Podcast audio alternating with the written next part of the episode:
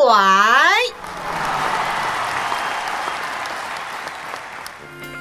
十八岁女生的温柔，女子十八后上。十八岁以后，哪怕惊涛骇浪，都能海阔天空。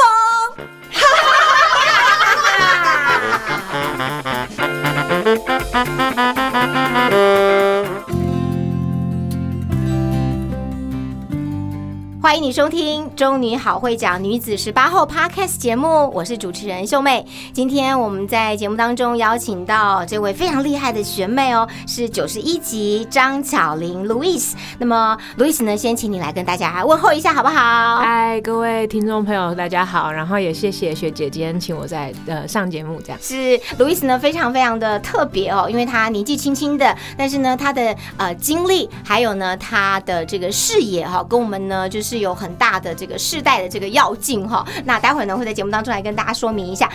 先请卢易斯来跟大家介绍一下啊，因为我刚刚讲你是七呃九十一级毕业的，所以其实呃毕业的时候，诶，台湾当时的那时候的经济状况应该是整体的就业环境应该是还可以吧。嗯，我知道，你知道那个 P D T 常会说，就是几年级生最惨，然后大家公认七年级生就是最惨。啊，就我是七年级，七年级生。我们毕业的时候，就是应该是说，我们从来不知道什么叫做经济很景气。嗯就我们毕业的时候，就已经不景气了。对啊，然后再来就是什么金融风暴啊，然后再来就是二二 K。嗯哼哼。哦，我知道二十二 K 那个年代。然后再来就是大家都出国带去大陆当台劳的年代，就是从来没有听过什么叫景气，大概就是这样。啊，我刚刚呢，为什么特别呃来介绍卢易斯？因为他呃毕业之后，其实展开了一段非常特别的这个人生经历哈。不论是在很厉害的外商公司，还有呢，他后来呃怀孕，然后呢也申请到芝加哥布商学院等等的这些经历呢，都对我们来说呢是还蛮特别的。所以先请卢易斯来帮我们介绍一下，就是你自己目前的职业好不好？都是这个非常厉害的外商公司。哦，对，我现在在乐天医药，然后我刚刚又有一个新的。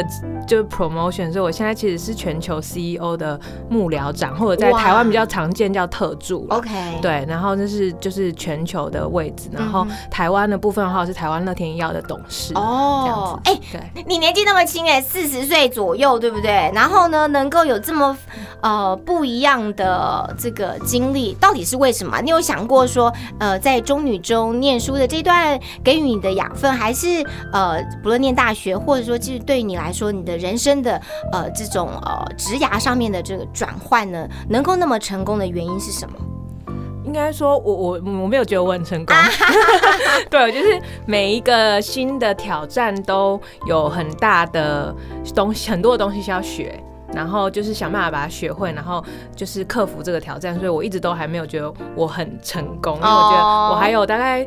三十年要工作，吧现在的人都活还那么年轻，很长。对，但是我觉得就是说，应该是说，呃，我从小就很叛逆。嗯哼，对，因为其实刚刚有听到学姐说她三十岁左右开始叛逆，哦，我就是天生不知道为什么生下来就很叛逆，从小学开始就叛逆了。对对对，所以那个刚刚我们也有聊到，我高中的时候其实就是全家族的人都很希望我当医生。嗯哼，因为我刚好就我们家的人。呃，第一个念开考上台中女中。然后我也是第一个考上台大，那也是第一个出国念书。他们就很希望我可以当医生，然后就是我很稳定的赚钱。可是我就是非常不想要当医生。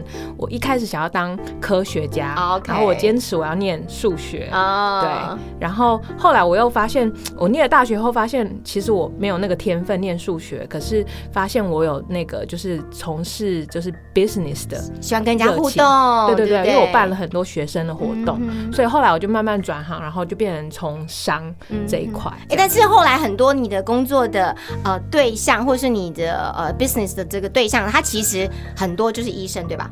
对，所以我就觉得说，我刚刚上正式开始录之前，其实跟学姐聊那个，因为她是基督徒，我我就是一个慕道友，我已经慕了 like 五年左右了，所以我越来越相信，就是说，其实每一个人就是还有一个。神帮你写好的剧本，他就是想要引领你到这个方向去。所以，虽然我一开始超级不想当医生，但是他就是慢慢的引领我去做。生医只是说你可能不适合在某一个科，然后只治病人，你比较适合去做生医相关的 business，然后把这个东西发。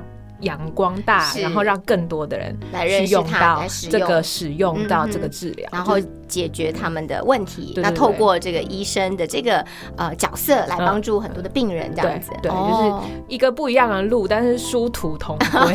是讲到这就非常非常的有趣哦。巧玲帮我们回忆一下，在高中的时候的中女中，你是什么样的这个学生呢？譬如说是这个，因为刚刚你讲很叛逆嘛，所以念书的时候你是不是呃这个呃参加很多社团啊？哈，或者是说，在很多的学校的活动呢，你都会这个参与其中，这样，还是你就是默默的在角落里面把自己的书念好，这样？对我就是一个，我也不知道，我就是很 特，很从小就是一个很特别的人，所以我在高中的时候就是呃。当然，成绩也不会太不是太差，可是我不是那种一直念书的的学生，我就是很喜欢闭归闭关，然后就是跟同学们呃这个哎玩一玩啦，或者说搞一些社团啦，或者是呢去参加这个不同学校的活动啦，这样子。对，然后我通常都在里面担任某一点点，就是有点领导这个 leader 的角色。那就是举例来说，我们有一年的。运动会，因为到现在高中同学还会一直讲同一件事，大家要游行，游行应该是。走那个吧，呃，操场吧，对，然后要跟校长，对，然后可能大家要表演那种舞蹈啊，争取大家的目光啊。对，然后我那一年我们的 idea 就是我们变成那个那个叫什么 Under the Sea 哦，小美人鱼，小美人鱼，Mermaid，嗯哼。然后我们就用了各种的道具，然后有同学做成蚌壳，他就夹在蚌壳里面，然后有一些人变成水母。重点是我们还把班导师变成了美人鱼，然后扛在 扛扛进来，扛起来，然后扛到 校长进来前面这样。哇，对，然后。请问老师应该体重不会太重吧？不会，而且老师太辛苦。老师就是全台中女中最美、最亮眼的老师。对，然后大家就一直。到现在，同学会的时候还是会一直聊这件事。是，所以当时就可以展现，呃，你觉得应该要不一样，你觉得其实要很多的这个创意，尽管是那时候可能还是就是一个高中生这样子，对不对？对对对。OK，所以这样的呃叛逆的性格，一直呢在后来的职涯上面，就是每当有一个新的挑战，你也愿意接受它，然后呢去突破它，然后呢都做得很好这样子。嗯，嗯那几次职涯的转换，帮我们分享一下好不好？譬如说刚刚讲到你后来是念台大的数学系耶。然后后来你发现，哎，可能这个专研究这个数字，或者是呃这些数学的这个理论啦，或者是它的这个数学的什么公式哦，这个想起来我们念社会组都觉得好头痛，都快忘记了这样子。那后来呢，这个毕业之后啊，这个走不同的。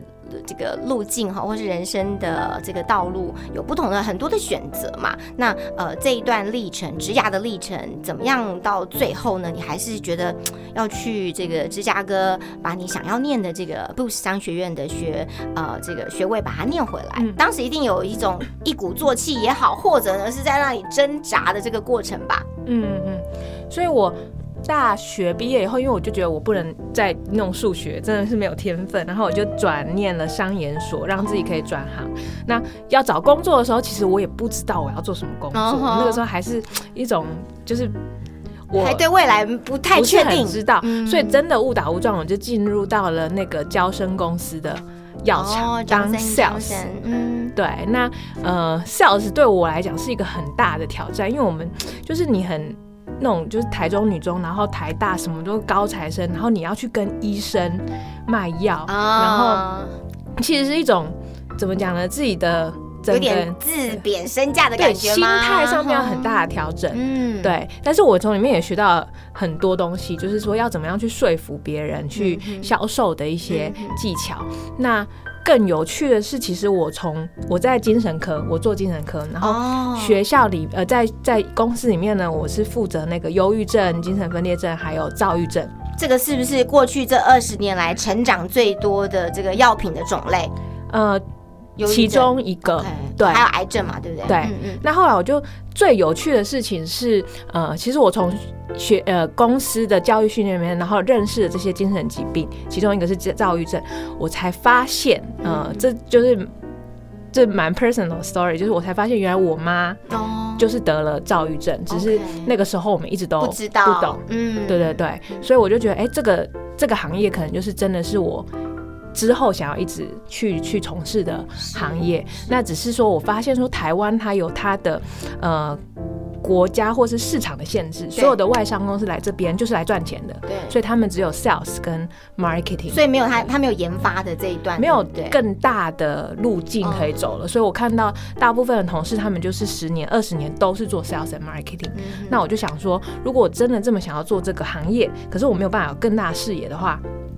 其实我的路就会越走越窄，对。那我就觉得说，我一定要去有一些改变，或者是去，嗯，所以我就决定要出国去念书，嗯嗯，这样。然后刚刚那个学姐有提到，就是我是怀孕的时候去，还是其实那时候你已经有第一胎了？那个时候就怀孕，我是一边怀孕，然后一边考试，然后一边工作。是。那那个时候我是那个三头烧啊，产品经理嘛。然后我们常常是早上六点起床就去高铁站，然后到高雄去扣医生。然后可能晚上再去花莲拜访医生，然后再回家。哇！那我在整个路上呢，就是高铁上面，我就开始念我的那个 G 妹对考试的东西。嗯，对对对，就是就是这样准备。OK，哇，这一段呢一定是很辛苦，但是这个。终究还是有回报的，也让你申请通过了，而且呢，就真的呢可以进到这个芝加哥布商学院，对不对？然后在学校里面，其实呃你也很愿意呃为这个像你这样的身份的妈妈，好这个怀孕中，然后呢准备待产，然后呢要准备带小孩，她同时也一边念学位，所以你也很积极参与学校的这一方面的这个活动，对吧？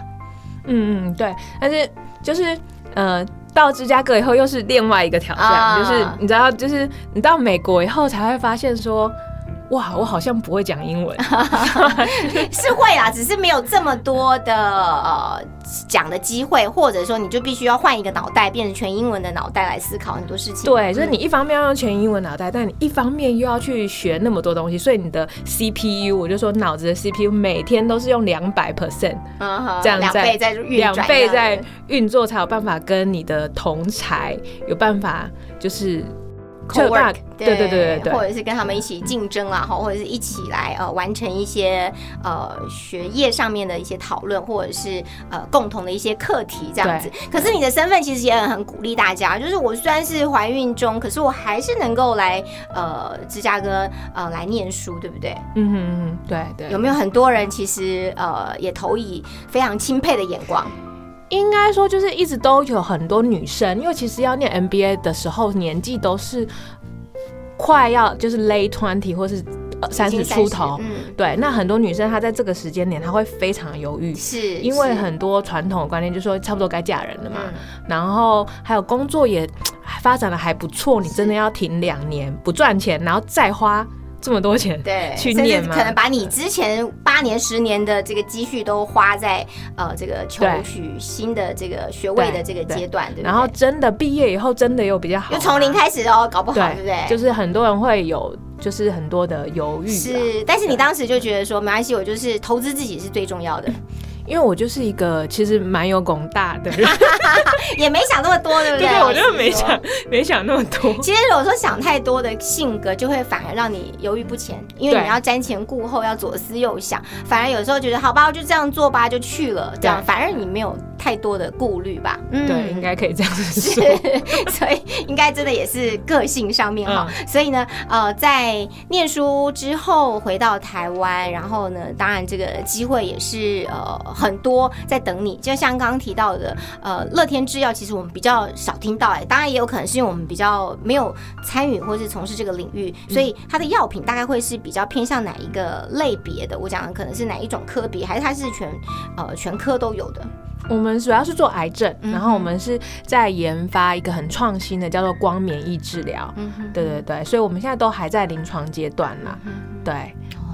然后，其实我是呃，我美国毕业后没有直接回台湾，我先去上海做管理顾问。嗯，所以美国的时候是一次 culture shock，然后到中国以后又是第二次 culture shock。是，对，所以也是呃，也也蛮多挑战，因为他呃，大陆的话就是他们讲话没有像我们，他说我们台湾人讲话很嗲哦，很很有礼貌，太有礼貌了，太有礼貌。大陆人讲话就是大咧咧、直直的，对，然后。一开始你会觉得他们超级没礼貌，然后是不是在对我做人生的，就是很多对对对之类，可是那个就是他们的文化，你就是要懂，然后你就要去适应，而不是就是呃一直觉得哦我好受伤，我好受伤这样子。了解哇，所以两次不同的这个 culture shock，呃，让你可能。马上又更强大了，对吧？嗯，就是慢慢的练习。是，然后我在你的这个分享的这个文章里面也有呃看到一句话，我觉得也还蛮特别，跟大家来分享。就是我们可能可能呃应该学习来跳脱，就是所谓的这个框架哈，来打破所谓的路径依赖法则。这个部分，尤其是对很多的东方女性，尤其是对我们来说，其实哎呃二十岁应该怎么样，三十岁应该怎么样？女生在这个呃结婚后应该怎么样？哈。其实就是有很多这种固定的、这种比较具有传统思维的一些模式。嗯，那除了你刚刚讲到，就是挖斗气功大，就是想要做就是这样，有没有也来自于就是呃，你也看到了，其实很多这个前辈也好，或是你的学习的这个 model 或是典范，不太确定是谁，但是是不是也有一些呃，你觉得可以推荐给我们很多正在可能人生当中很多不同的阶段面临到不一样的选择或挑战的时候，可以怎么？怎么样有这样的勇气呢？跟你一样，我真的觉得，因为很多人都会鼓励什么跳出舒适圈，嗯，或者是勇气。可是我觉得你还是要看你是什么样的人，嗯，就是你要什么东西。因为我老实说，跳脱舒适圈真的很不舒适。就像我跟你说，我在美国的时候就是 culture shock，压力非常非常的大。然后你去大陆又是另外一种压力，然后那是一个竞争非常步调很快的行业，要求非常的高，所以会非常的不舒服。所以跳脱舒适圈到底是不是每个人都要跳脱舒适圈呢？老实说，我真的觉得不需要。哎，就是你是什么个性的人，你有的时候有些人就是觉得说啊，我就是按部就班做。我的事情，然后呃几岁了就生小孩，这样他才会快乐，这样也很 OK，也很 OK，对不对？对，那只是说我刚好就是一个，就是我按部就班的时候，我会开始想东想西，说我的人生就只能这样吗的那种人，嗯，对。那如果你是这种人，你就要知道说他的代价，他的代价就是你会常常不舒服，是，然后你会常常遇到很多挑战，你可能会有很多挫折，那就是你要想清楚，你到底是不是。你想要的东西是什么？你是什么样的人？而不是说别人都在跳脱舒适圈，所以我也要来跳，结果就死了，这样就好不舒服，结果就跳错了，然后赶快跳回来，这样子，对对对，好像自己真的有跳过这样。所以，呃，刚刚巧玲、路易斯他分享的，其实一个很大重点是先看清楚。自己想要的是什么，对不对？然后呢，你愿意为这个付上多少的代价？然后，如果你是经过评估，然后就可以决定 why not，就是为什么不去呢？那就去吧。可是我真的不适合的，也不用强迫啦。对，我真的，然后就跟巧玲当好朋友就好了，听从听取她的这些生命的经验跟故事，对，或者你多看一些人家冒险的电影，然后 就这样就好。是哇，那我这边想要知道，就是当时去美国念书的时候，这个先生跟家人。是支持的嘛？因为就像我讲的，你要放弃这些东西，然后呢，很好的这个可能呃不错的配，然后呢又呃要离乡背景，然后回来之后，老实说也是一个未知。那当时很多的呃情况，你是怎么还是选择去了吧？这样子，呃。一方面是因为其实我先生人就在美国啦，就是我们结婚以后就是台湾跟美国远距离五年，嗯嗯，对，所以呃某一个原因也是我出国念书也是想说啊，就是可以不要在不要这么远，对对对，所以他们当然是支持的。是，然后你说放弃什么东西，就是说反正我也没有跟他们借钱，我全部都用我自己的钱，对，所以他们也没有说他们，因为我爸跟我妈或者是我们家人，他从来都不搞不懂我在做什么。嗯嗯嗯，对，就我说哦，我要去美国，他说哦，好啊，去啊。然后这个女儿安全去的，然后安全的回来，然后他们他从通通常打给我的时候，都会问我说啊，你现在人是在哪一国？哦，哇哦，或是人在哪里？这样 是，对。所以呢，呃，巧玲是很清楚自己想要的是什么方向哈，所以可以很笃定这样子。那当妈妈了之后，有没有？觉得这个妈妈这个角色啊，尤其现在是两个宝宝了，对不对？是其实真的是还是会占用到一些时间的吧，尤其在工作又是这么竞争的情况之下。嗯嗯，对，我觉得就是这是一个自我了解的过程。像其实我生第一个小孩完，然后我就去。毕业，然后我就去大陆工作。其实我小孩没有带去，我把小孩放在阿公阿妈照顾。对，台湾放在台湾，因为我以为我应该，我跟我老公都可以远距五年了，跟小孩应该也还好吧。然后我就发现哦，没有，老公跟小孩 是不一样的，从你而出的这个是不一样的哦。所以就后来我就也是因为小孩的关系，我就决定我那边大陆做一年，我就决定要回回台湾了。对，所以他一定会花到你的时间，那也是还是要回到就是说。我想要的是什么？因为我在刚开始工作的时候，我发现那个十几年前的女强人，其实大家典典型的印象就是没有结婚嘛，或者是结婚以后没有小孩嘛，因为他才能够专心专注的跟男生一起冲刺。嗯，对。可是我就是觉得，嗯，我是想要小孩的，对。可是我又想要成为一个所谓的女强人，是。那你就是就变成说我可能会我找不到。所谓的 role model，嗯，因为很少有人是这样子的，那你就是自己做你自己的，嗯自己做你自己的 role model，就是说我要怎么样可以在呃工作之余又可以有小孩，但是他也不一定要达成一个平衡，因为平衡就是悄悄把两边感觉这两边是互相抵抗的。我觉得我对工作就是我取得的是一个和谐，所以早上我就是很早起来工作。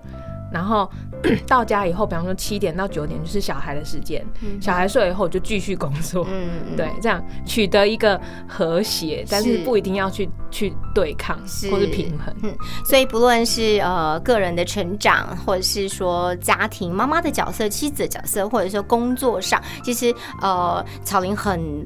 能够让他和谐的来运作，对不对？让你呃，不论是陪伴孩子的时候，或者是在工作的时候，呃，其实都还能够有很好的发挥。其实有，我觉得有时候是，呃，我们女生如果愿意呃，这个让自己的心思其实放在哪里，哪里都可以是很不错的这个表现。那其实呢，你两方面甚至三方面都做得很好，这样子有没有很多人就一直问你说，到底怎么能够做到的呢？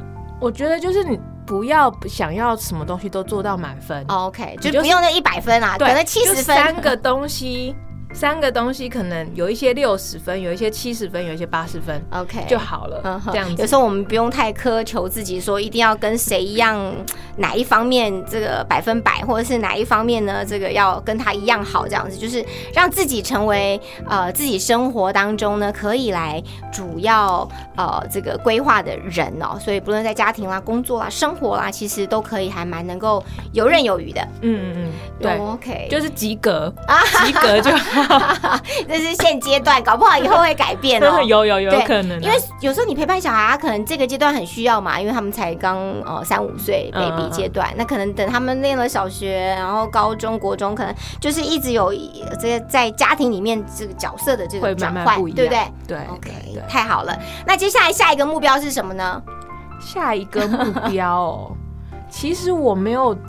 你说工作上吗？是。其实我后来，我到三十出头岁以后，我就不再把自己的工作设一个什么，我要当什么总经理，或者是什么什么长这种台湾区代表之类的。对，因为我发现就是第一个，职涯很长，所以所有的 title，现在有的 title，十年以后可能不会有。OK。现在的长都很奇怪，现在都什么什么艺术长，然后什么。就是跟我们以前都不一样，是，所以我就不觉得我不需要再为了一个什么什么 title 去去去设定说这是我的目标，嗯哼，对，就把现在的工作好好做好，对不对？对，然后就是哎，这个东西还要让我有热情，然后有可以学的东西，这样子就好。嗯，未来有想要自己创业吗？创业，老实说，我我不知道哎，对我现在觉得我没有那个 risk。Appetite 就是我没有办法承受那个风险，但但是我现在的公司其实就是一个微新模式微创业，它绝对不会是像我第一个公司交生就是家大业大，然后钱很多。对对，现在公司就是它是一个新创的时期，有很高的风险。对，那。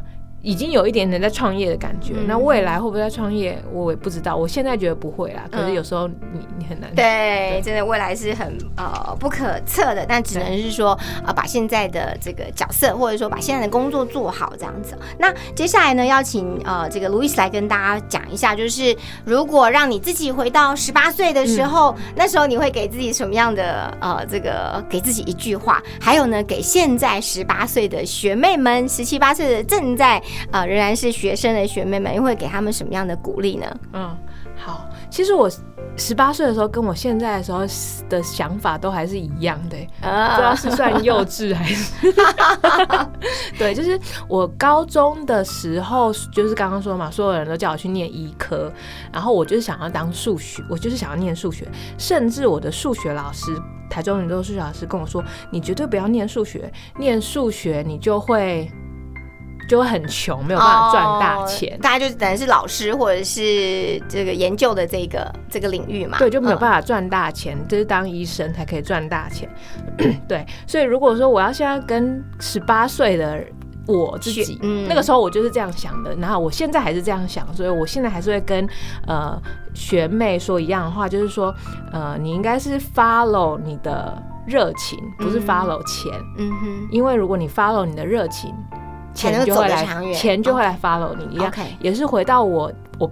呃，芝加哥毕业的时候，我们的那个院长有跟我们说，就是 follow your passion and dollar will follow your passion。OK，对，然后先展现你的热情，然后呢，跟随你的热情跟你的想望，然后呢，钱或是这些身外号称是身外之物啦，不论是名声啦，不论是财富啦，或者是地位呢，也会跟着你的热情而来，这样子，对对吧？哇，太精彩了！我们在今天呢，呃，特别在 Podcast 节目邀请九十一集。的张巧玲 Louis，她来跟我们分享哈，这个她的职涯呢非常的丰富，也很呃特别。那不论人生的经历怎么样，我想呢，这个好好认真的过每一天，做好呢这个生活生命当中呢该扮演的这个角色，也给学妹们啊这个很好的建议，跟随着我们的热情这样子，然后可以陪你到这个天涯海角。今天特别谢谢 Louis 跟我们来分享，谢谢你，我们下次见，拜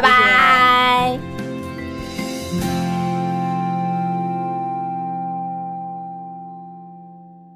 亲爱的女子十八后听众朋友们，现在由小天使琉璃心来带大家做简单的 mindfulness 的练习，请听众朋友找一个安全舒适的地方坐着。或者是平躺下来，慢慢的闭上眼睛。我们放下手边的事情，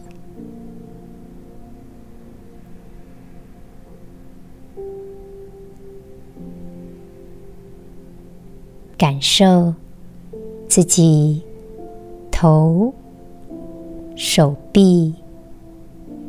手掌的感觉，也感受此时此刻背部、双腿，我们慢慢的放松，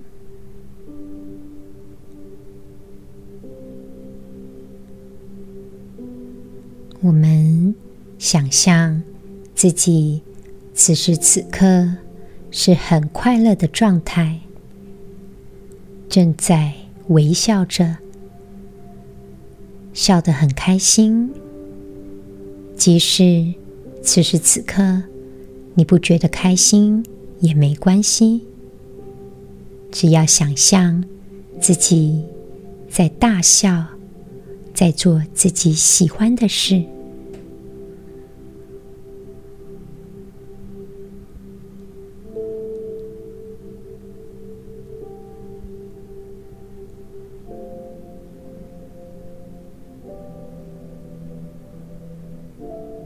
想象自己自在、快乐的感觉。我们告诉自己：“我希望我能够平安，我能够健康。”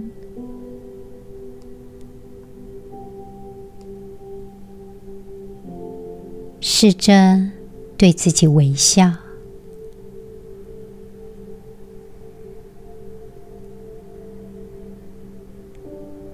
感受此时此刻内心的变化。